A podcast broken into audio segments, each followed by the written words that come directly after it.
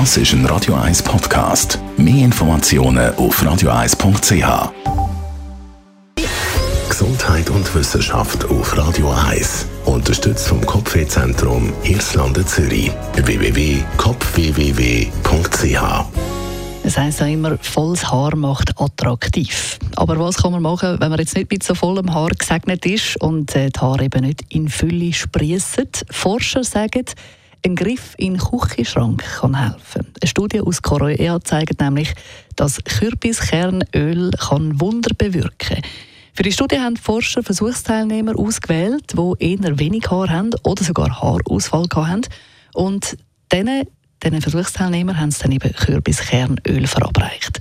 Und zwar der Hälfte der Versuchsteilnehmer ist jeden Tag gut 400 Milligramm Kürbiskernöl gegeben worden, der anderen Hälfte nur ein Placebo. Und nach einem halben Jahr haben wir geschaut, was es tatsächlich für eine Auswirkung.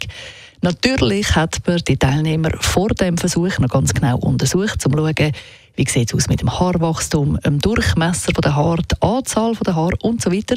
Und das ist dann über, die Versuchs, über den Versuchszeitraum von einem halben Jahr regelmäßig gemessen worden. Und das Ergebnis, ja, das kann sich wirklich sehen lassen. Nach dem halben Jahr haben die, die täglich Kürbiskernöl zu sich genommen haben, tatsächlich mehr Haar gehabt. Sie haben selber das Gefühl sie haben mehr Haar. Und auch die Messungen haben gezeigt, dass es tatsächlich das Haarwachstum um bis zu 40 Prozent angeregt hat. Und bei der Placebo-Gruppe sind es nur gut 10 Prozent.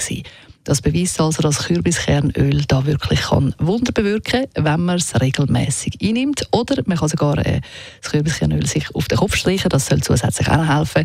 Aber einnehmen hilft auf jeden Fall auch schon und bewirkt wahre Wunder.